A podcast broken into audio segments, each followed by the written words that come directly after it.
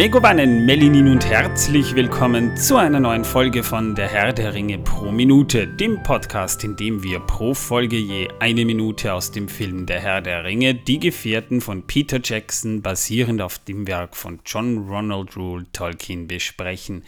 Mein Name ist Manuel und Torben, kennst du das auch, dass du zeitweise so Tageszeiten hast, wo deine Stimme ganz besonders tief und sexy ist? Ich hab die gerade diese Tageszeit. Nein, kenne ich nicht. Kennst du das nicht? Also bei mir ist das schon teilweise wirklich so, so extrem, dass ich, wenn ich gute Tage habe, äh, dann kann es schon sein, dass ich mit meiner Stimme wesentlich tiefer runterkomme, als wenn ich einen nicht so guten Tag habe. Ich weiß aber auch nicht, woran das liegt, an der Luftfeuchtigkeit oder weil die, die, die Luft zu trocken ist. Ich habe keine Ahnung, woran das liegt, aber ich habe tatsächlich Tage, da, da, da, da habe ich das Gefühl, ich hätte Kreide gefressen und dann habe ich wieder so das Gefühl, als hätte ich drei Tage durchgesoffen. Ich habe das nur morgens, wenn ich aufstehe, dass ich mit so anhöre und krächze also guten Morgen alle miteinander. Ich freue mich sehr, euch heute zu, begrüßen zu dürfen. Freue ich mich sehr. Ich äh, äh, kratze. ah, schon viel besser. Jetzt bin ich die Frosch los. Das ist schön zu wissen, aber das ist so eine typische Wiener Stimme, die du da hast. Wobei, die Wiener, die haben ja teilweise wirklich, wenn sie, vor allem wenn sie schimpfen, du depperte Bohrenso, du, so ein Krächzen, wo du dir denkst, aha, der hatte auch schon seine 10 Bier um 7 Uhr morgens. Wieso, ja? wieso beleidigst du bitte schön die Sau von den Bauern? Die kann doch wirklich nichts dafür. Äh, wenn also, der ihr nichts vorliest, ihr auch nichts zu lesen gibt, nicht mal einen Fernseher hinstellt, wie soll sie denn ein bisschen Bildung erfahren? Sie darf ja nicht mal unseren Podcast hören, um ein wenig Bildung zu bekommen. Naja, es ist nicht die Sau, die hier beleidigt wird, sondern die Bauernsau. Das ist so, das ist ein Landbewohner bei den Wienern. Ja, also die Sau des Bauern, das Schwein. Das weibliche. Das weibliche Schwein, ja, genau. Und ja, wieso beleidigst du das? das ich habe da nichts gesagt. Ich habe es nur festgestellt. Wobei, wenn die Leute wüssten, dass das Durchschnittsschwein wahrscheinlich intelligenter ist als der Durchschnittswiener, dann würden die ganz schön blöd gucken, was? Ohne jetzt die Wiener beleidigen zu wollen. Aber die Wiener sind das unfreundlichste Volk der Welt. Denen darf man das sagen. Bitte, danke, wiederschauen. Geht genau. Das auch freundlich? Das war freundlich. Oh, dann möchte ich unfreundlich nicht hören. Das war ich auch. Ja, genau. Ich verstehe. Ja, das habe ich ja gehabt bei meinem ersten Einkauf in Wien. Na, vor ein paar Jahren bin ich mal äh, von der Arbeit nach Hause und da gibt, es gibt ja diese alten Geschäfte, die noch diese schweren Holztüren haben. Ne? Die kennst du ja eh. Ähm, also wirklich nur ein Geschäft vom letzten Jahrhundert und da steht eine ältere, schon eine betagtere Dame und zieht aggressiv an der Tür und da steht aber ganz groß drücken drauf. Ja? Und ich gehe vorbei und sage ganz freundlich, ich glaube, Sie müssen drücken. Ich weiß selber, wie das geht. Sag, schnauzt sie mich an und zieht wieder aggressiv an der Tür. Da bin ich dann einfach weitergegangen. Das ist Vienna in a nutshell, sage ich immer dazu. Also wenn mich die Leute fragen, wie das in Wien so das Leben so ist, erzähle ich immer diese Geschichte. Du wirst mindestens einmal am Tag von irgendeinem Wildfremden angeschnauzt, weil er feststellt, ja, irgendwie bin ich mir gerade selber zuwider. Das ist Wien. Dürft ihr euch nicht, wenn, falls ihr gerade neu in Wien seid, dürft ihr euch nicht wundern, das ist normal. Einfach alles runterschlucken, sagen, bitte danke, wiederschauen und äh, abhauen. Ja. Oder wenn jemand äh, im Kaufhaus neben dir steht, äh, du stehst an einem Regal, suchst und sagst, geh, schleich die! Dann ist er nicht unfreundlich, er möchte nur, dass du den Platz am Regal machst, dass er da dran kommt. Genau. Wobei, da kriege ich teilweise echt einen Kulturschock. Als ich da mal äh, in, in München war, schönen Gruß nach Bayern übrigens, aber ich habe es auch in anderen Großstädten Europas festgestellt und, und das hat mich richtig schockiert. Das ist aber auch in Österreich, in Graz oder, oder, oder anderswo so. Da sind die Leute um ein, um ein gutes Eck freundlicher als in Wien. Und, und nicht mal da müssen sie unbedingt freundlich sein, aber ich, ich war es nicht gewohnt, mal einen Tag zu erleben, wo ich nicht von wildfremden Leuten angeschnauzt werde, weil ich gerade zufällig da war. Das äh, hat mich echt erschreckt. Ja, schau dir mal den armen Frodo an. Ja. Der wird losgeschickt mit lauter wildfremden Leuten. Einfach so. Ja, und aber. muss einen Ring in einen Vulkan werfen. Was für eine Schwachsinnsaufgabe. Ich frage mich wirklich, warum haben die nicht bei eBay versteigert, den Ring? Ich meine, dann wäre der auch weg gewesen und nie wieder aufgetaucht. Also wäre Frodo Wiener und Gandalf hätte ihn damit konfrontiert, dass der Ring zerstört werden muss, hätte Frodo ihm nicht den Ring angeboten, der hätte ihn den ins Gesicht geworfen und hätte gesagt, mach dir das selber, du Arschloch. Ja, wahrscheinlich. Ja. Wäre vielleicht besser gewesen, aber okay damit sprichst du ja schon was Spannendes an. Torben, was trägst du denn heute für ein T-Shirt? Ich habe heute ein T-Shirt an, auf dem steht, Oida, du kommst hier nicht vorbei. Du kommst nicht vorbei. Ja, das ist ein Stichwort, das passt zu der heutigen Folge, ja. Hat auch den Titel. Das passt schon, ja. In der letzten Folge haben wir ja über den Ballrock, äh, also nicht über einen Ballrock, sondern über Durins Fluch gesprochen. Ja? Und äh, wir haben ja dann auch festgestellt, dass die Architektur der Zwerge einige Fragezeichen übrig lässt. Ja, das haben wir in den letzten Folgen schon des Öfteren besprochen, aber interessanterweise werde ich jetzt auch auf Facebook immer öfter darüber angesprochen, äh, dass äh, ich das einfach bitte so hinnehmen soll, wie es halt mal ist. Aber mal ganz ehrlich, wir wären nicht dieser Podcast, wenn wir nicht ein bisschen kritischer nachfragen würden, wie die das gemacht haben, ne? Mit viel Geld wahrscheinlich. Mit viel Geld. Ja, und viel Geduld. Also gut, dass die Zwerge keine Wiener wären, weil sonst hätten die wahrscheinlich schon nach fünf Sekunden äh, aufgegeben und hätten gesagt, mach das selber, du Arschloch. Ja, genug äh, Wien-Gebäsche, weil mir hat es heute schon wieder gereicht. In der Arbeit bekomme ich das täglich irgendwie zu spüren und irgendwie geht das aufs Gemüt. Aber das ist auch das Novemberwetter, das wir momentan haben. Das interessiert doch niemanden. Nee, eben. Ja, das ist das Nächste. Wenn du dann irgendjemanden dein Leid klagt, heißt es dauernd, das interessiert doch niemanden. Das ist mir aber egal. Wir sind bei Minute 147 mittlerweile und die Minute startet ja mit diesem epischen White Shot, wo die CGI-Männchen, die so tun, als wären sie Schauspieler, die so tun, als würden sie Fantasy-Figuren spielen, über eine Brücke laufen. Ja, und dieser White Shot geht ja dann noch weiter und wir sehen schließlich, als die Kamera so eine richtig schöne 360-Grad-Drehung vollführt hat, dann schließlich auch schon nur noch Gandalf und den Ballrock, der am Rande der Brücke steht. Und wir sehen, Gandalf bleibt stehen, dreht sich um und ruft in Richtung dieser Feuerkreatur: Du kannst nicht vorbei! Und Frodo ruft noch so panisch nach Gandalf und der Ballrock, der wird dann plötzlich wieder ein bisschen knarschig, denn seine Mähne fängt Feuer und es lodert. Ein sehr beeindruckender Shot. Gandalf hebt dann plötzlich ordentlich seine Stimme und ruft: Ich bin ein Diener des geheimen Feuers. Gebieter über die Flamme von Arnor. Und er hebt seinen Stab an und er wird von so einer Art äh, Lichtkuppel umgeben und er ruft dann noch, das dunkle Feuer wird dir nichts nutzen, Flamme von Hudun. Und äh, der Ballrock nimmt sein feuriges Schwert und hiebt auf Gandalf ein und man sieht richtig, wie er dann schon so ein bisschen zum Wackeln kommt. Also der Hieb, der hat schon einiges an, an, an Energie aufgewandt. Ja, und dann gibt es so ein bisschen Schwanzvergleich. Ne? Der Ballrock zeigt, wo er den Hammer in der Hose hat und Gandalf zeigt, wo er den Hammer in der Hose hat. Jetzt sieht man auch, dass er das Schwert gezogen hat und er ruft zurück zu den Schatten. Und äh, der Ballrock hebt seine Peitsche an und schwingt sie mal ordentlich, dass es rumpst. Und dann stürmt er auf Gandalf los.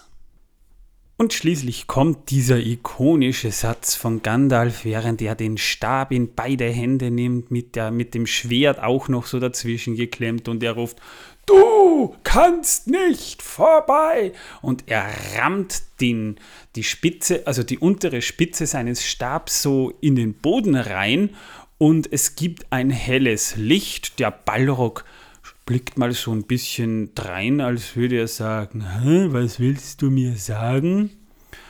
Und die Minute endet schließlich damit, dass der Ballrock gerade wieder auf Gandalf zustürmen will und der Boden unter der Brücke, die wahrscheinlich zahllose Zwerge über Jahrtausende hinweg gebaut haben, stürzt einfach zu Füßen des Ballrocks, also die eine Hälfte, wo der Ballrock steht, ein und fällt mit ihm in den Abgrund. Bravo! Ja, ich kann nur eins sagen, die Mühe war umsonst. Ja, also mich wundert, dass da irgendwie Gimli nicht dabei gestanden ist und gesagt hat, das reparierst du aber selber, du Arschloch. Ich wäre als Zwerg Ich hätte eigentlich gedacht, sauer. dass er da steht und sagt, nein, Nein! Nein! Und so ähnlich, vielleicht, ja, das hat er ja schon bei der Kammer von Masarbul gemacht, ja. Aber wenn ich dran denke, die Brücke äh, mal abgesehen davon, dass ich die Bauweise zwar auch suboptimal finde und ich meine, ja, es sieht ja schon ein bisschen beeindruckend aus, keine Frage, aber wie lange die Zwerge daran gearbeitet haben, über diesen tiefen Abgrund eine Brücke aus Stein rein zu, zu hämmern, das Ganze wegzusprengen mit was, was weiß ich, was die da verwendet haben und dann kommt so ein alter, grantiger Kreis. Ich hätte ja, ich hätte ja ich hätte ja Pippin vorgeschickt. Das ist ja im Prinzip alles seine Schuld. Ne? Ich, wäre ich Gandalf gewesen, ich hätte Pippin genommen, hätte gesagt, da, mach das weg. Das ist alles deine Schuld. Aber nee, nee, es muss Gandalf genau, sein. Ich hätte ihm einen Lappen gegeben und hätte gesagt, hier, wisch das weg. Ja, zum Und hier, Beispiel, mein ja. Hemd, Es ist das. alles Pippins Schuld. Es ist so. Und deswegen kann er das auch machen, ja. Ja, alles wegmachen. Ja. Da bist du völlig richtig. Es ist, es ist ja spannend, dass ich ja äh, unlängst ähm, beim, beim äh, Podcast der Deutschen Tolkien-Gesellschaft äh, bei einer Podiumsdiskussion dabei war und, und äh, da hieß es ja im Prinzip auch, also Gandalf, der, der, der steht da jetzt eigentlich vor den Endboss und äh, steht kurz vor seinem Level up. Aber das ist jetzt so ein kleines Foreshadowing. Es ist halt ganz einfach eine geile Szene und es ist ein Endboss. Es ist eigentlich, ne- neben Sauron ist ja der Balrog, wenn man es ja genau betrachtet, das mächtigste, na gut, Saruman können wir vielleicht auch noch hernehmen, aber nebst Sauron und Saruman das mächtigste Wesen und eigentlich so ziemlich das einzige, wo wir da wirklich eine direkte Konfronta Konfrontation mit einem gefallenen Maya erleben. Also gegen, gegen Sauron battelt sich ja keiner, aber gegen den Balrog hier schon. Gut, wobei, wäre Gandalf nicht dabei, glaube ich, wäre wär da die Geschichte aus, weil da wäre kein Weiterkommen gewesen. Die wäre ja schon aus gewesen, wenn einfach diese blöden Elstern den Ring von dem Steintisch geklaut hätten. Das wäre natürlich noch äh, praktischer gewesen, aber da hätten zumindest dann die Adler die, die Elster verfolgen können. Das wäre sicher auch eine spannende Geschichte gewesen, ja. Aber die waren weit, weit weg. Ja. Im Gegensatz zu den Elstern oder die, die, die Raben, die, die, die hätten ja auch diese, diese Kräbein hätten sie ja gleich nach Bruchtal bringen können und einfach den Ring klauen können. Also wäre Saruman schlau zum Beispiel. gewesen, hätte das so gemacht, ja. Ju, Es sollte eine Version geben, der das passiert. Und Ja. alle Zuschauer im Kino sitzen da und klock, Kinder runter. Oder ein Abspann. wär was für, für eine Fanfiction oder, oder äh, gibt ja auch diese, diese, diese Internetclips, wo sie ja den Herrn der Ringe ja auch äh, ein alternatives Ende verpassen. Zum Beispiel How It Should Have Ended hat das sehr gut gemacht, schon vor Jahren, ja. Die machen ja sowieso immer geile Videos, aber die haben ja auch ein, zum Hobbit haben die das ja auch gemacht, ja. Also so gesehen, ja, ja, macht das. Also ich finde das Extended äh, Ende vom Hobbit eigentlich recht gut im Gegensatz zur Kinofassung. Im, äh, also im dritten Hobbit-Teil, Manuel. Du erinnerst dich bestimmt daran. äh, im Kino, also. Ja, und du hast mir schon angeraten, ich soll etwas netter sein. Wenn man es jetzt, aber, aber mal ehrlich gesagt, auf die Extended Edition beschränkt und nicht auf die Kinoversion, bei der man sich halt schon berechtigterweise ein paar Fragen stellen darf, ist sie einigermaßen akzeptabel. Zwar auch nicht hundertprozentig, weil da immer noch ein paar Fragen offen bleiben, die man nicht mit der Begründung rechtfertigen kann. Ja, die Geschichte wird ja aus der Sicht von Bilbo Beutlin erzählt und natürlich wird es dann niemanden interessieren, was aus den Bewohnern von Tal eigentlich geworden ist. Aber grundsätzlich kann man es vielleicht einigermaßen verkraften, weil man wenigstens weiß, was aus dem Argenstein geworden ist. Also, Ja. ja, Und Ja. außerdem kann man einfach das so begründen. Es wurde einfach nicht überliefert. doch wurde es schon, denn Universalantwort im Buch alle vom. Herrn der Ringe erfährt man Ja, im im Gegensatz zum Hobbit den Filmen sehr wohl was Du aus den mit Bewohnern. Büchern. Was? Wir reden hier über den Film und nicht über die Bücher. Na, jetzt nein, kommen wir mal zum. Buch, weil- Verdammt. weil die Wir- Szene- Wir, die- wir, wir reden über beides. Ja, ja, wir, wir nehmen beides her, das ist richtig, ja. Ja, ja verdammt. Das habe ich äh, äh, verpasst. Äh, also, dann reden wir jetzt mal über das Buch. Welches Buch überhaupt? Ja. Im Buch Der Herr der Ringe, Buch Nummer 2 von Die Gefährten, weil das ist ja auch wieder in zwei Büchern unterteilt, spielt sich die Szene, die wir da haben, die, ich sag mal, die Szene ist sehr akkurat zum Buch, sonst hätte das ja auch niemand äh, äh, ver verzeihen können, weil ich sag mal, ein Ballrock, der durch ein Blatt aufgeweckt wird, ist vielleicht ein bisschen bisschen fragwürdig, aber die Szene hier, die wir da haben, die passt schon einigermaßen. Nur da ist es halt so, da rast der Ballrock unter dem Hohn der Orks, die sind ja da, die Orks, und die jubeln dem Ballrock zu. Jetzt ist Kevin da, jetzt ist der Chef da, der macht jetzt mal ordentlich Putz da. Äh, die johlen auf und der Orks rast auf die Gefährten am Ende der Brücke oder, oder ja, sie, sie, sie haben die Brücke quasi überquert und, und der, der ähm, äh, die, die Orks rennen dann so auf die Steinplanken zu, um die Gefährten einzukesseln und Boromir bläst dort dann auch in sein Horn, das wir im Film auch noch äh, kennenlernen werden, aber da wird es schon in Moria geblasen und die Orks verharren Ebenso wie der Ballrock. Also auch der Ballrock, der ist mal so ein bisschen irritiert oder, oder ja, ich, respektvoll, weil der Klang des Horns so awesome ist. Der äh, äh schnellt dann aber doch wieder auf die Gefährten zu. Und Gandalf rät noch den Gefährten über die Brücke eben zu laufen, denn das sei ein Feind, gegen den sie nichts ausrichten können. Also der, der, der Satz von, von Gandalf wird hier erst gedroppt. Das ist ein Feind, gegen den ihr nichts ausrichten könnt. Und die Gefährten fliehen, lassen Gandalf, der da freiwillig zurückbleibt, in dieser Version ist es ja nicht Pippins Schuld, die bringen es aber nicht über sich, Gandalf einfach so zurückzulassen und bleiben auf der anderen Seite halt auch stehen, um sich den Kampf anzusehen. Und auch hier ruft dann Gandalf die ikonischen Worte, du kannst nicht vorbei und alles drum rum äh, dröhnt von seinen Worten wieder. Gandalf zückt dann sein Schwert, über das wir in dieser Folge auch reden werden, und der vernichtet mit einem Hieb äh, klein und gebeugt gegen die scheinbare Übermacht des Balrogs das Feuerschwert des Balrogs. Also da werden Klingen gekreuzt und Gandalf behält in dieser, in dieser Situation ebenso die Oberhand. Aragorn und Boromir stürmen dann gerade los, um Gandalf zur Hilfe zu eilen. Da rammt Gandalf aber seinen Stab in den Boden. Dieser erzeugt eine weiße Feuerwand und dann zerbricht der Stab. Also der, der Stab von Gandalf zerbricht in dieser Szene, ehe auch hier der Ballrock schließlich zu Boden stürzt. Also auch hier geht dann die andere Seite der Brücke zu Bruch. Gandalfs Seite steht wie eine leere Zunge in den Raum, wobei das ist natürlich dann auch äh, physikalisch, muss man sich dann natürlich, könnte man sich jetzt die Frage stellen, äh, wie lang die Brücke so stehen bleiben würde. Jo, so spielt sich das, äh, diese Szene halt im Buch ab, die wir hier in der Minute jetzt auch erleben.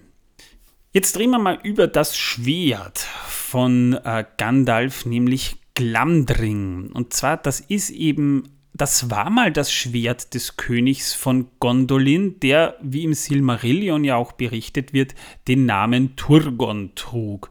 Und falls ihr mehr darüber wissen wollt, empfehle ich euch die eine Folge, wo wir über das Schwert Stich gesprochen haben.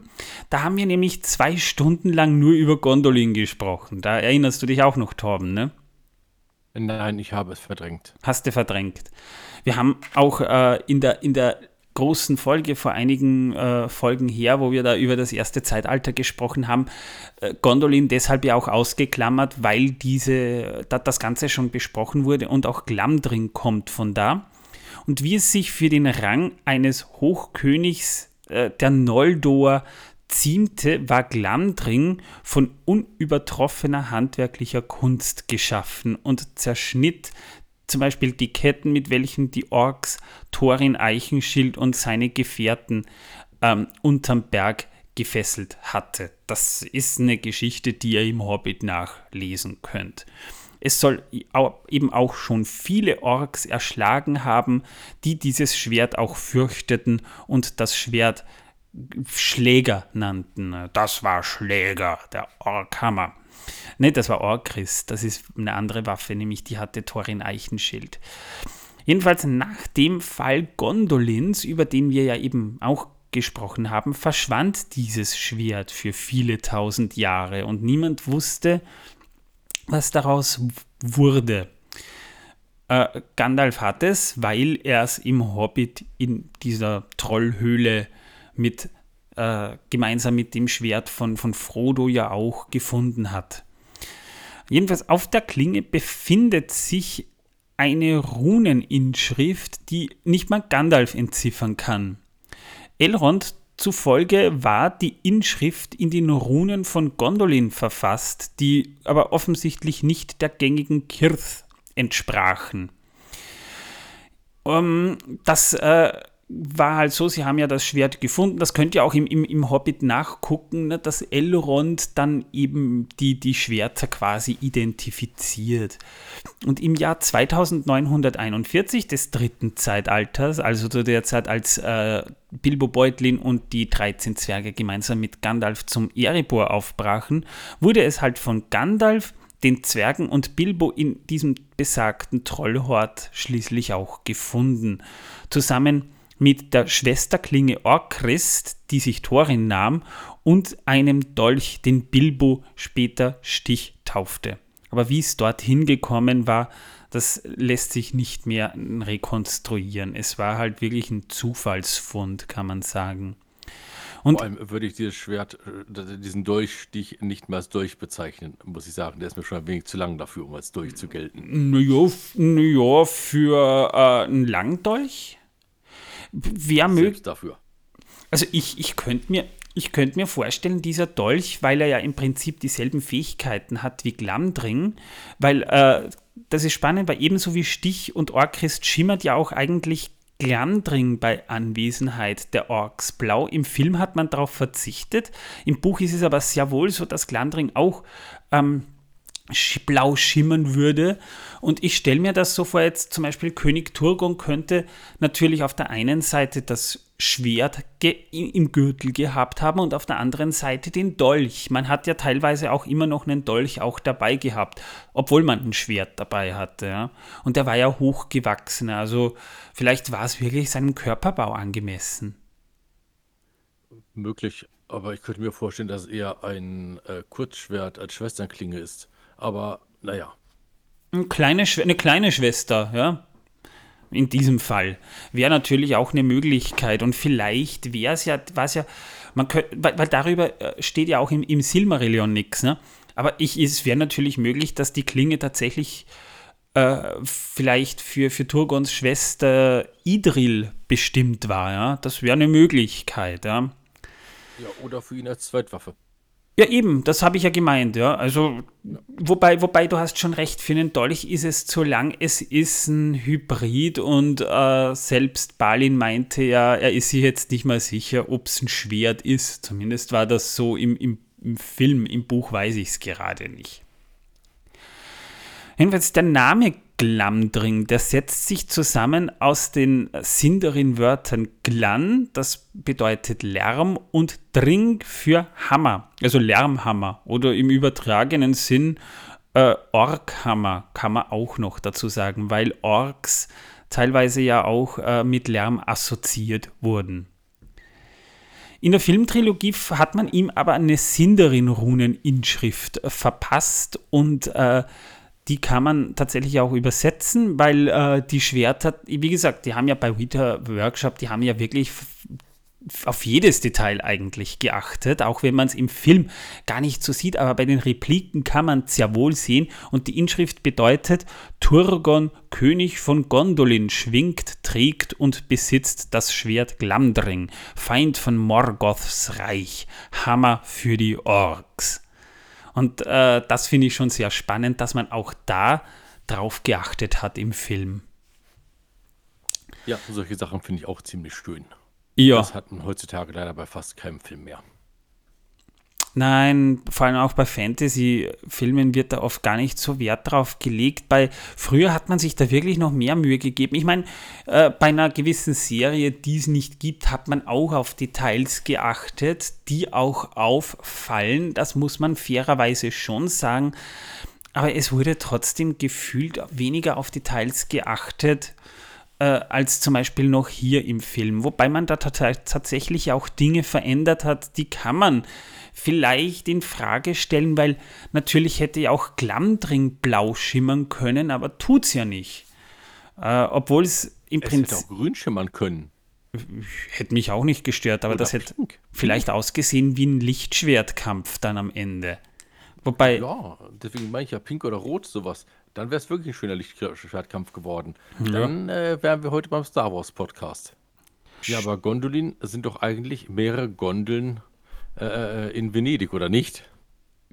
das sind die Gondoliere, das sind die, die die Gondeln. Äh, Ja, das sind doch die, die steuern, genau. Aber Ja. äh, mehrere Gondolin, sind das nicht mehrere Gondeln? ja, das, das wäre was, das müssen wir herausfinden. Wir fahren mal nach Venedig und, und fragen nach, ja? Befra- Befragen wir dort am besten den Bürgermeister. Genau. Den Wir Bürgermeister rein, von stoßen die Seestadt. Türen auf und sagen dann zu allen Wachen, die ankommen und den Sicherheitskräften, du kommst hier nicht vorbei, oida. Ja, Ja, wobei wir sind hier in Seestadt. Eigentlich könnte man fragen, ob Bart da ist, ja? In diesem Fall wäre das ja, schon. das. In diesem Fall wäre das schon Bart der Dritte übrigens, weil äh, der herrscht zum Zeitpunkt des Herrn der Ringe. Whatever. Hast du dich vielleicht schon mal Folgendes gefragt, weil es ja doch ein berühmtes Zitat ist, das, das Nein. Gandalf hier droppt, nämlich Ich bin ein Diener des geheimen Feuers. Was ist das geheime Feuer, weißt du das? Äh, nein, das weiß ich nicht, aber ich könnte es mir vorstellen. Nee, ich erkläre es dir trotzdem. Nein. Und zwar in, Doch, den anderen, in der sogenannten Ainulindale, das ist die Schöpfungsgeschichte, äh, wo die, die Schaffung der Welt halt erzählt wird, indem Eru Ilúvatar zuerst die Ainur, später auch die Valar genannt, aus ihren Gedanken schuf. Ja? Also quasi die Schöpfung von allem entstand durch den Gedanken des Allvaters sozusagen. Ja. Viele meinen ja, damit wird ja Tolkien assoziiert, was ja auch äh, so falsch gar nicht wäre grundsätzlich, weil es ist halt sein geistiges Werk sozusagen. Und die Ainur, die wies er zu einer großen Musik an, aus der er ein Bild der Welt äh, schuf. Also wirklich einfach zusammengefasst. Ja, es, es gab ja drei Melodien, aber im Wesentlichen hat er denen quasi in den Kopf gesetzt, wie die Welt aussehen sollte. Und indem er die unverlöschliche Flamme in die Leere ges gesendet hat oder, oder gesandt hat, brachte er die Welt zum Sein. Oder, oder jetzt mal aus dem Silmarillion direkt äh, zitiert, daher erweckte Ilúvatar das Gesicht zum Sein und stellte es mitten in die Leere und das geheime Feuer wurde ausgesandt, um im Herzen der Welt zu brennen und die Welt wurde eher geheißen. Ja, jedenfalls der größte der Ainur, Melkor, der sehnte sich schon vor der Erschaffung der Welt danach, Dingen zum Sein zu verhelfen und ging oft in die Leere, um das geheime Feuer zu suchen. Ja, wo man sagen könnte, das ist vielleicht vergleichbar mit dem Lebensfunken. Ja? Würde zum, zum, zumindest Sinn machen. Jedenfalls, das geheime Feuer ist eine mysteriöse Kraft, die niemals wirklich erklärt wird, auch äh, wenn man es versuchen würde, weil ähm, ich bin sowieso kein Freund davon, dass die Leute ähm, äh, beim, beim Legendarium Tolkiens von Lore sprechen, weil auch da gibt es ja mehrere Versionen und im Buch der verschollenen Geschichten wird das ja sogar noch ausführlicher erzählt, was sich aber dann teilweise wieder mit dem Silmarillion beißt obwohl der Silmarillion auch bewusst sehr viel offen lässt. Es gibt für dieses Sein, für dieses Leben und natürlich dementsprechend dann auch für die Magie in Mittelerde kein Magiesystem, welches das erklären würde. Es ist Was aber es auch tatsächlich nicht braucht. Nein, eh. Ich meine, es gibt einige Fantasy-Reihen, wo Magie erklärt wird und da macht es auch Sinn, weil es zur Geschichte gehört. Beim Rat der Zeit ist das ja wirklich eine Wissenschaft, die man da äh, drumherum ge gesponnen hat. Das finde ich auch spannend und verschiedene Rollenspiele haben das ja auch. Zum Beispiel, ähm, ich weiß jetzt nicht, welches Rollenspielsystem das ist, wo die Magie als Gewebe dargestellt wird, das dann ganz einfach äh, durchbrochen wird oder als Lied, in das man eingreift. Das habe ich auch schon erlebt. Oder dass Magie eben auch eine physikalische Kraft ist, die man zum Beispiel äh, in der Universität erlernen kann, zum Beispiel bei den Königsmörderchroniken. Aber zum Beispiel beim Lied von Eis und Feuer wird es nicht erklärt. Da ist es genauso wie im Herrn der Ringe einfach eine mysteriöse Kraft, bei der man einfach, einfach nicht weiß, was es ist. Es ist brauchst du auch nicht wissen. Nein, hier überhaupt nicht. Also ist aber gut, dass man das mal bespricht, weil gerade hier in dieser Szene im, im Film ja auch das erste Mal wirklich Magie gewirkt wird. Wir sehen da mal wirklich Magie, wie sie im Kampf eingesetzt wird. Ja, darum ist ja die Szene auch so ikonisch und eigentlich auch eine der spannendsten Szenen des Buchs, wenn man ehrlich sein soll. Ja, genau. Wir haben ja auch gelernt, beim Bruchtal haben die Elben einfach nur die Schleusen geöffnet. Genau. Und in Moria ist mit den Zwergen der Heizkörper durchgegangen. Genau. Es ist aber anscheinend die, die Quelle der Welt, also ähnlich dem inneren Kern, also der, der Erdkern, ja, den man theoretisch vielleicht symbolisch tatsächlich dahernehmen könnte. Oder eben der, der, der Sparkle of Life, der Funke des Lebens, ja. Es ist einfach die Quelle von allem Leben und allem Sein in, in, in Mittelerde sozusagen, ja. Aber die Verbindung mit der unverlöschlichen Flamme, die erklärt sich eben aus der Ainu Linderle, wo Ilúvatar eben sagt, eher es sei und ich will die unverlöschliche Flamme in die Leere hinaussenden und sie wird im Herzen der Welt brennen und die Welt soll sein. Also kann man das wirklich so sehen. Und das ist nämlich spannend, weil wir ja hier quasi eine, eine Feuerkreatur wie den Ballrock dann auch noch sehen und dann denkt man sich vielleicht, äh, äh, hast du dir da ein bisschen einen Scherz erlaubt, lieber Ilufata? Ja, Aber, der schon ein großer Scherzkeks, finde ich auch, ja. Ja, wobei äh, das, das geheime Feuer ist dann eigentlich auch dasselbe wie die, die unverlöschliche Flamme sozusagen. Ja? Jedenfalls als Gandalf da gerade dem Balrog gegenübertritt und von sich als einem Diener des geheimen Feuers spricht, gibt er sich eben als ein Diener der Macht Ilúvatar schließlich aus. Also wenn man es vorher noch nicht gewusst hat, jetzt hat er sich geoutet. Aber es gibt ja dann auch noch die Flamme von Anor. Er, er hat ja nicht nur gesagt, er ist ein Diener des geheimen Feuers, sondern äh, er ist ein Gebieter über die Flamme von Anor. Das heißt, er dient dem Sein Ilúvatars, aber er kann die Flamme von Anor steuern oder, oder, oder, oder, oder kontrollieren. Und das ist spannend, weil Anor ist das Sindarin-Wort für Sonne oder auf Quenya auch Anar genannt. Doch die Bedeutung des Ausdrucks Flamme von Anor in diesem Kontext, die bleibt irgendwie unklar. Wörtlich bezeichnet der Ausdruck das Feuer der Sonne, welche ja die am Ende der Jahre der Bäume in den Himmel geschickt haben und, und vor sich, äh, also, also da hat sich ja Morgoth dann hinter den Schatten verborgen, ja, und mit dem Aufgang der Sonne kamen ja auch erst die Menschen. Es könnte also zum Beispiel sein, dass die Flamme von Anor auf den Ring des Feuers anspielt, den Gandalf ja auch noch trägt, ja, und er sich somit als Träger Narias zu erkennen gibt. Also er hat ja auch den Ring des Feuers an sich, wobei man den ja erst ganz am Ende des Buchs mitkriegt, dass er den überhaupt trägt, ja, äh, da, da wurde vorher überhaupt nicht drauf eingegangen. Ja, eigentlich müsste ja Gandalf der Rote heißen, so viel Feuer wieder bei sich hat. Das ist wahr, wobei Sonnenlicht ist ja weiß. Also würde dann schon wieder passen, wenn er dann später Gandalf der Weiß ist. Ja, aber das Grau passt natürlich auch, weil er alles zur Asche verbrennen könnte. Jetzt stell dir mal vor, Gandalf, ich meine, äh, äh, da müssen wir jetzt ein bisschen spoilern, aber das ist eine ganz spannende Theorie, über die müssen wir mal reden, Torben.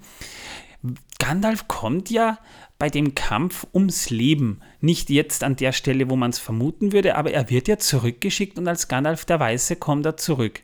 Hatte er den Ring die ganze Zeit bei sich, muss, wurde Gandalf quasi als, als in seinem Körper wieder erweckt oder hat er einen neuen bekommen? Und wenn er einen neuen bekommen hat, was ist dann mit dem Ring des Feuers passiert? Den muss er ja trotzdem noch bei sich haben. Also, das ist so, eine. Ich, glaube ja einfach, dass äh, irgendetwas da oben äh, bei den netten Sternchen und Bienchen und Blümchen und so weiter, weißt schon, da oben, da, äh, wo sie dann die ganze Zeit über auf ihren Hafen klimpern, Klavierchen spielen und Flöte trällern. Äh, bei denen da oben äh, hat irgendjemand gemerkt, hey, dieser olle Saruman, den wir eigentlich geschickt haben, der Weiße, du weißt schon, der. Der, der Weiße? Ja, der Weiße, du weißt schon, der. Ach, der, ja. Hey, der ist jetzt böse geworden. Was? Echt? Das ist, doch- das ist aber nicht oben bei den Sternen, das ist im Westen, das ist in Mandos Hallen, wo, wo er dann ja mehr oder weniger zurückgeschickt wird. Da kommen die Elben auch hin. Das Ja. ist noch irdisch. Aber Ich meinte aber jetzt da oben. ja, da, also oder da drüben, wenn man es genau Halt, also, nehmen möchte. also um, um genau zu sein, äh, äh, da. Drüben. Also dreh dich mal einmal um dich selbst, schau dann nach unten und schließ die Augen, dann weißt du, wo ich meine. So, äh, also da eben. okay. Da meinen die dann, ja, und na, der ist jetzt halt voll, äh, äh, voll böse geworden und das ist jetzt überhaupt nicht gut so. Ja, da hast du recht. Jetzt brauchen wir einen neuen Weißen, weil ohne Weißen geht's ja nicht. Hey, da haben wir noch einen, der nippelt gerade ab. So einen grauen. Wollen wir den nicht weiß machen? Naja, äh, ich stelle mir, stell mir das dann Ja, eher ne? so vor, äh, Gandalf Und zack, weißer. Ja, zack, weißer. Äh, wobei ich stelle mir das dann eher so vor, ja, Gandalf kommt dann so in Mandos Hallen, also seine, seine seelische Gestalt, ne, und Ma Mandos kommt dann so hin und sagt so im typischen Bayerisch, sagt er, ja, Bur, du, gell, gell, wir wissen nicht, das ist jetzt ein bisschen suboptimal gelaufen da, gell, ich meine, du hast zwar den Endboss besiegt und eigentlich hast ein Level up verdient, also, pass auf, Bur, ja. Wir schicken die zurück, zwar in den anderen Körper, ja, den, den, der, der kriegt dann so eine Notoperation, ja, also den picken wir wieder zusammen, dass du wieder ein dort, wo die Teile halt sein sind, das passt zusammen. Du kriegst von uns ein weißes Gewand, gell? Schaust ein bisschen weißer aus, weil was der, der Saruman, gell? Der, der, der war jetzt, also, also ich will jetzt nicht über Kollegen schimpfen, gell, aber der war so ein bisschen, also er tanzt ein bisschen so aus der Reihe, also das, das beunruhigt mich da drüben schon ein bisschen, gell, also jetzt schicken wir die quasi zurück, gell, aber, aber pass, pass auf, dass du den Ring nicht wieder verlierst, gell, weil den brauchen wir schon noch. Und äh, so wird es wahrscheinlich gewesen sein, ja.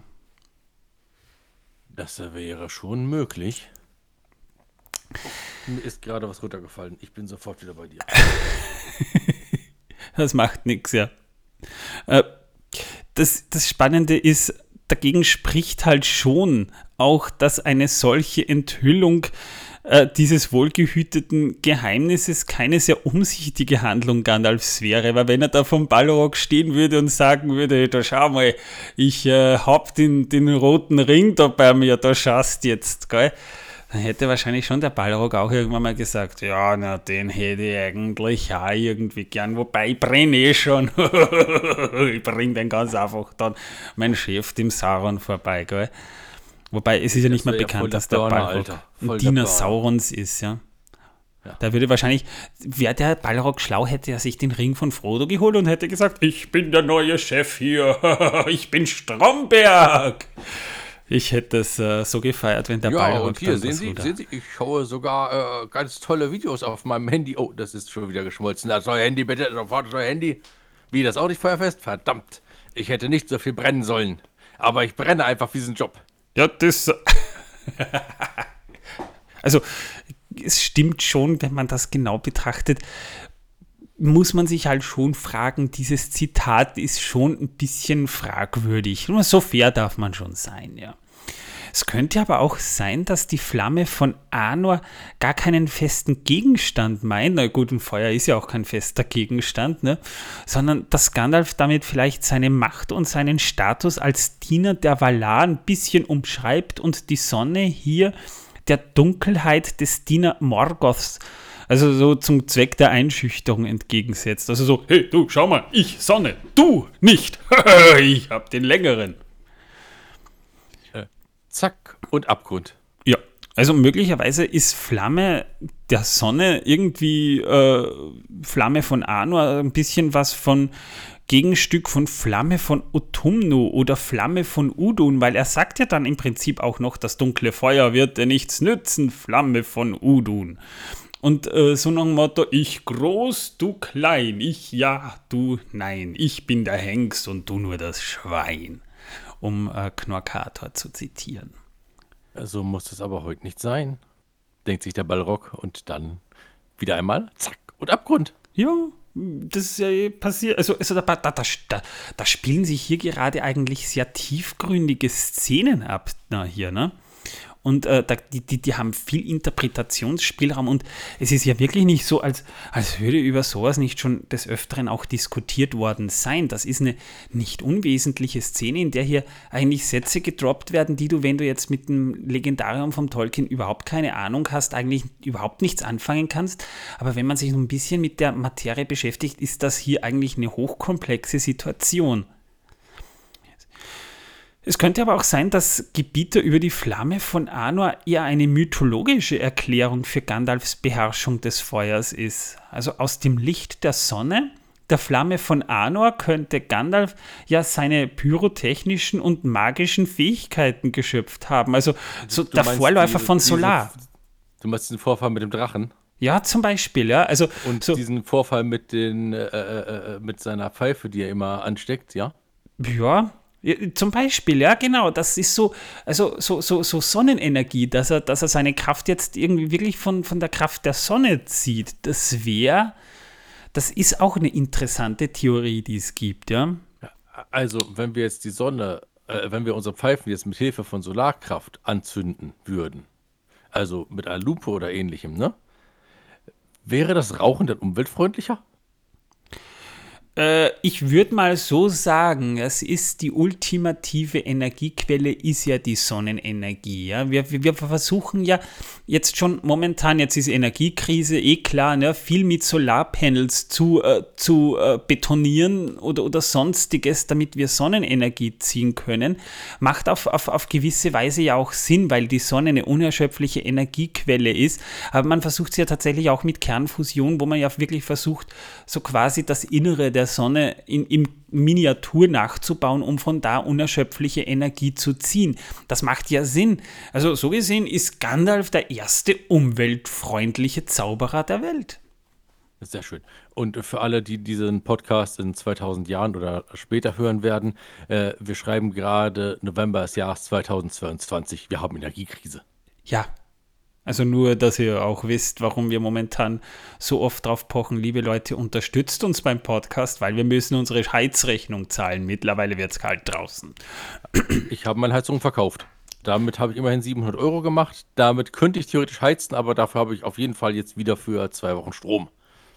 Hm, Du könntest natürlich das Geld von der Bank ziehen und einfach anzünden und dann hast du auch Wärme. Habe ich auch schon überlegt, aber das bringt nicht genug. Da schnappe ich mir lieber eine Oligarchenjacht und zünde die an. Das ist auch eine Idee, ja? Bravo. Die brennt vielleicht drei, vier Tage. Ja, aber, aber jetzt, wenn, wir, wenn wir jetzt zurück zu diesem Zitat kommen wollen, äh, dieses Zitat zu droppen im Angesicht, also die, ich bin ein Gebieter über die Flamme von Arnor und das im Angesicht des Balrogs, ja, äh, der ja im Grunde genommen eben auch ziemlich feurig ist, ja, das wäre schon sinnvoll. Ich finde es ein bisschen ironisch auch, aber ich finde es auch ein bisschen, ja, ironisch finde ich schon irgendwie. Ähm, eine andere Theorie gibt es dann auch noch, nämlich dass Gandalf selbst als Flamme von Anor bezeichnet wird. Ja? Dafür würde zum Beispiel sprechen, dass in dem Lied äh, Lothlorien, das äh, kurz nach dem Kampf mit dem Balrog äh, im, im Lied äh, auch, auch äh, gesungen wird, im Buch jedenfalls, da wird Gandalf und der Kampf mit dem Balrog in Sindarin auch noch könnte, könnte besungen worden sein. Ja? Also da gibt es mehrere interessante Theorien.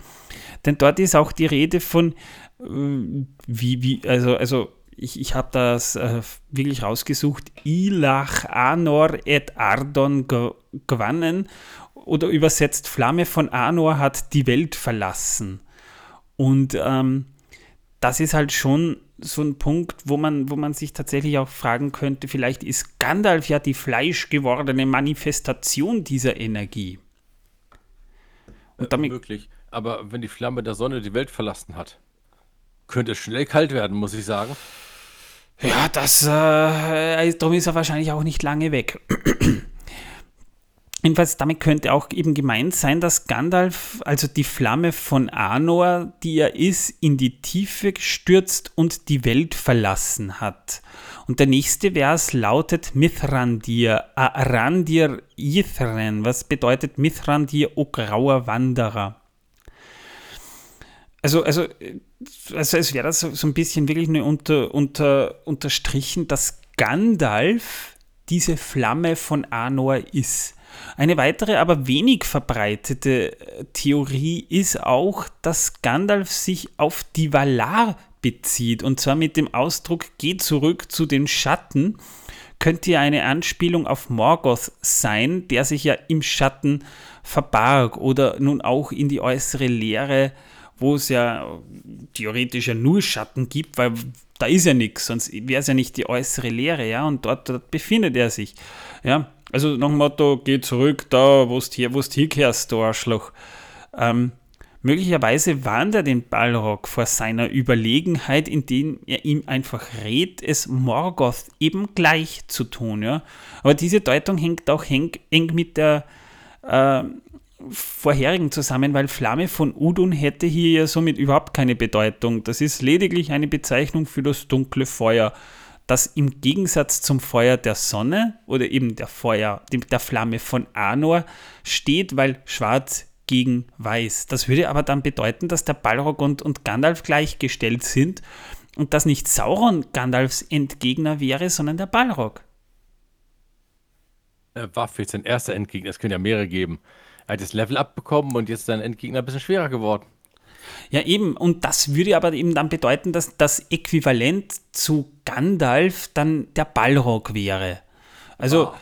war. Also jetzt noch ist, aber später war. War, okay, ja. Wobei, äh, er ist ja nur ein Balrog. Es gab ja im ersten Zeitalter eine ganze Armee von den Dingern und die waren teilweise ja sogar noch mächtiger.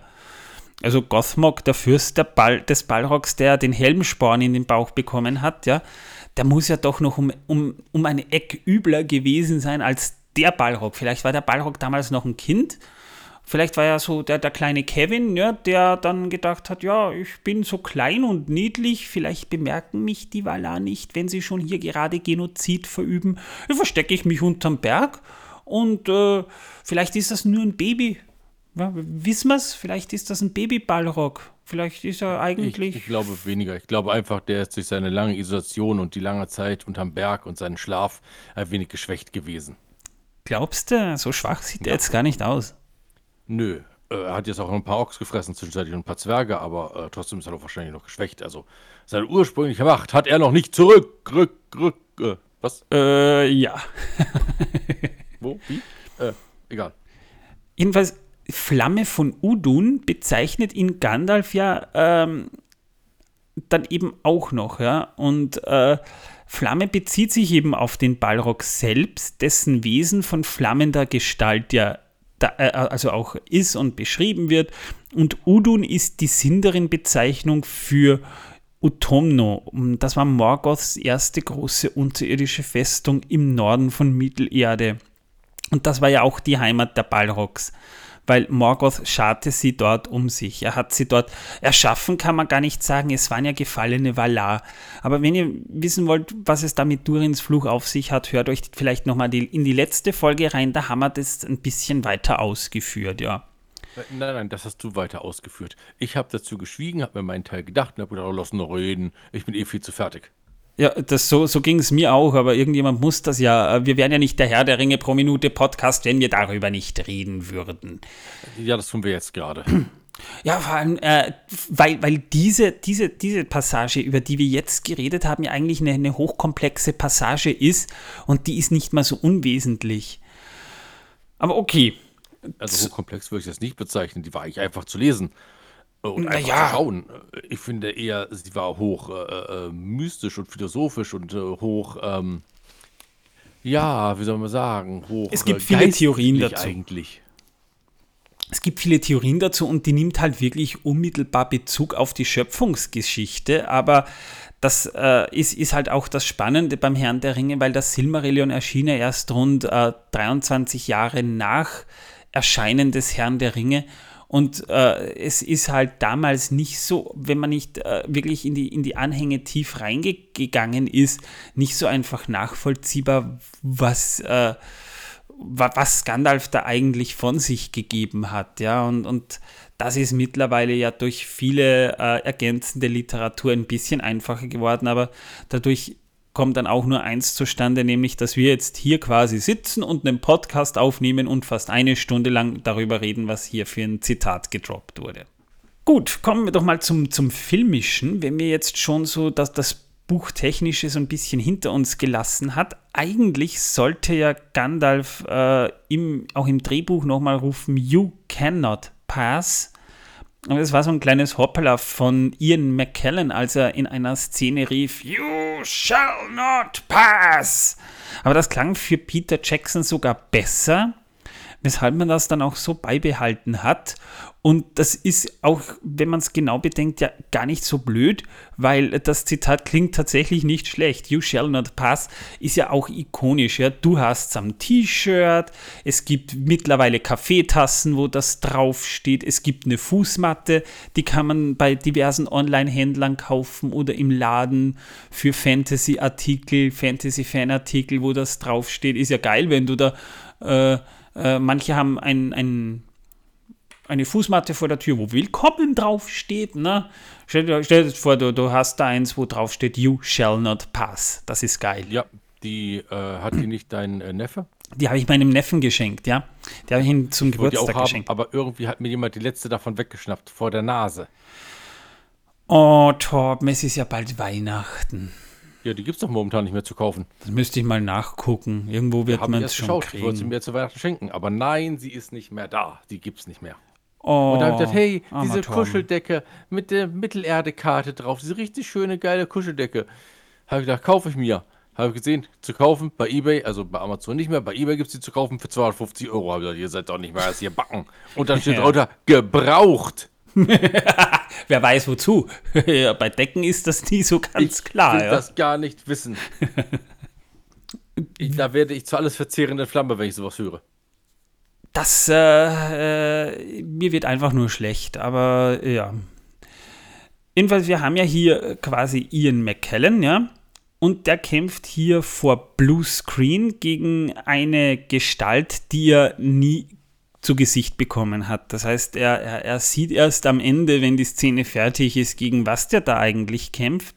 Er wurde von orangefarbenen Lampen halt angeleuchtet, aber bei den White Shots wurde er wiederum von einem CGI-Double ersetzt. Und das ist spannend, weil damals, als die ersten Bilder oder Konzeptbilder von Herrn der Ringe äh, herauskamen, schon ein früher Gollum-Entwurf, der dann aber eben auch bald verworfen wurde, gab es dann auch dieses eine äh, Bild aus dem Computer, wo man eben die Gestalt Gandalfs vor dem Ballrock sieht und die sieht dem, was wir im Film sehen, schon sehr ähnlich. Ja, und damit wären wir auch durch mit der Minute. Damit wäre eigentlich jetzt mal alles soweit gesagt, würde ich sagen. Und deswegen springen wir zum Bildungsformat von Torben. Wissen, das die Welt versaut. Torben, was hast du uns denn heute mitgebracht? Heute habe ich auf jeden Fall ein Spezialthema für euch. Denn es geht um Heringe. Nicht die, die man für Zelte benutzt. Man brütet, das wäre ja schrecklich, wenn man die nehmen würde. Und wenn ich über die was sagen würde, weil äh, da gibt es so viele verschiedene Heringsarten, äh, dass ich wohl in zwei Wochen noch nicht fertig wäre. Äh, Daher reden Das, und und doch es gibt ja auch den Herr, Herr, Herr, Hering, Hering sagt man ja auch, wenn man, wenn man besoffen Herr der Ringe versucht zu sagen. den, ja? den Heringssalat Hering. gibt es auch noch, ja, da hast du recht. Hering. Aber heute reden wir über den atlantischen Hering. Der atlantische Herr der Ringe. Äh, Hering. Ja. Jawohl. Der atlantische Hering tut nämlich etwas, was wir auch tun. Er kommuniziert. Und zwar ist es eine besondere Art der Kommunikation, denn durch äh, dieses Entweichen seiner Darmgase kommuniziert der gute atlantische Hering. Moment, da, da habe ich jetzt aber eine Frage, Tom. Ich meine, ist. Ja, er lässt einen fahren und kommuniziert darüber. Ja, das machen die Wiener normalerweise auch üblicherweise. Ja, aber die ja, Wiener aber werden dafür bestraft mit bis zu 500 Euro Strafe. Tatsächlich, nur weil sie kommunizieren. Aber was ich mich gerade anders frage, was ist ein Hering? Ich meine, du hast gerade gesagt, Heringsalat. Heißt das, Hering ist ein Salat? Ist das eine Pflanze? Äh, das ist ein Fisch und äh, der Fisch, der schwimmt. ich dachte, das ist ein deswegen ich Salat. gesagt, du hast gerade. Heringssalat gesagt. Manuel, spul zurück, hörst dir nochmal an. Ich rede nicht mit dir über sowas. Das hat keinen Sinn. Ach, du, du, richtig willst, mir, du willst mir erzählen, dass Heringe äh, sich zur Verständigung anfurzen, aber das willst du mir nicht erklären? Ja. Okay. Und warum? Weil ich es kann. Na gut, Tom. Das, äh, I give you that. Okay. Okay. Wir haben uns darauf geeinigt, ich habe schriftlich, dass ich nur kurze Kommentare dazu abgebe und keine langen umständlichen Erklärungen. Nicht so, wie du das immer machst, wenn du über Atomkraft redest oder über, äh, was haben wir noch gehabt, über... Äh, Die Flamme von Arnoa. genau. Da haben wir uns darauf geeinigt, ich muss kurz und bündig sein und du äh, lang und äh, erzählerisch. Denn sonst hast du ja nichts zu tun. Und äh, ich äh, muss daher mein Blödsinn reinwerfen, damit das, was du tust, noch bessere Wirkung hat, damit du noch schlauer wirkst, als du eigentlich bist. Das ist wirklich sehr umsichtig von dir, Torben. Ja? Das würde man auch ich gar nicht. Ich habe dir schriftlich, dass du mir damals, als wir den Podcast bekommen haben, schriftlich gegeben, dass ich das so zu tun habe. Und das tue ich. Dafür werde ich schließlich von dir bezahlt. Du wirst von mir nicht bezahlt, Torben. Du bekommst was zu essen, wenn du da bist. Bekommst du mal Pizza, äh. wenn ich dich aus dem Keller rauslasse. Ja, meistens das ist ein dir selber, aber eigentlich geht es eher darum, dass ich was zu trinken von dir bekomme. Ja, das gibt es bei mir Gott sei Dank immer. Ja. Ja, das könnte ich auch nicht sprechen irgendwann. Dann würde irgendwann nur, weil meine Zunge am Gaumen festgeklebt ist und das ist nicht gut für Eigenschaften. Ja, das passiert ja öfter, weil äh, du, du, du verschluckst manchmal sowieso ganze Sätze, Torben. Also. Nein, ich verschlucke nicht ganze Sätze, ich verschlucke ganze Absätze. Das ist natürlich, ja, das ist, das, das, hast du wirklich zur Kunst gemacht, ja. Also nicht mal Politiker schaffen das. Das ja, habe ich so nie gesagt, ne? Und wenn ich etwas rein diktiere in mein Handy, ist es besonders cool. Das ist wahr. Das ist wahr. Heute zum Beispiel hat er mir was richtig Spannendes geschickt. Das muss ich euch vorlesen. Nein, das musst du mir nicht, muss ich vorlesen. Das geht niemandem etwas an. Ach komm, der eine Satz ist schon super. Ich, ähm, ich Gut, meine. Die Erklärung erzählen wir nicht. Nein, aber, aber äh, seine Autokorrektur ist mittlerweile so super, dass da zum Beispiel stand, ich habe es reingesteckt und da wurde es dann ganz koscher. Ja, ich habe mich nur gefragt, was? Ja, na gut, das können wir schon erklären. Äh, ich habe es rein diktiert, sollte das eigentlich heißen, und dann wurde es ganz komisch. ja, aber das, also, also ich, ich kann ja manchmal deuten, was er schreibt, ja. Das geht nicht immer, aber manchmal geht's. Wenn er schreibt, äh, wenn, wenn, er, wenn er zum Beispiel Honig 3 schreibt und er meint Hobbit 3, gut, das, das lässt sich noch irgendwie rein interpretieren. Dass aus den Zuhörern, äh, nicht aus den Zuhörerinnen die Zuhälterinnen werden, das haben wir im Discord gehabt, das lässt sich auch noch nachvollziehen, ja. Weil, wenn man ein bisschen Hirn hat, geht das.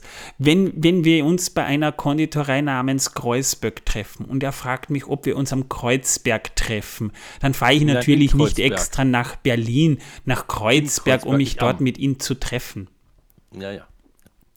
Aber, aber spannender war, ich habe mal, äh, meine Frau hat mir mal was geschrieben. Sie, sie, sie schrieb mir mal, ich habe dich so lieb und sie wollte schreiben, besonders, besonders liebe ich es, dich zu sekieren, was so das Wiener Wort für, für Necken ist. Und sie hat geschrieben, ich liebe es, dich zu sezieren. Da bekam ich dann schon ein bisschen Angst, ja.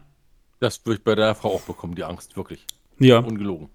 Und einmal habe ich eine, eine, SMS bekommen, äh, da stand eben drin, aber nicht von Torben, sondern äh, andere haben das Problem auch, wo ähm, eben zum Beispiel äh, geschrieben wurde, meine Schwester meint, bei den vielen Feldern, die ich beim Poppen immer mache, brauche ich eine Audiokonjunktur.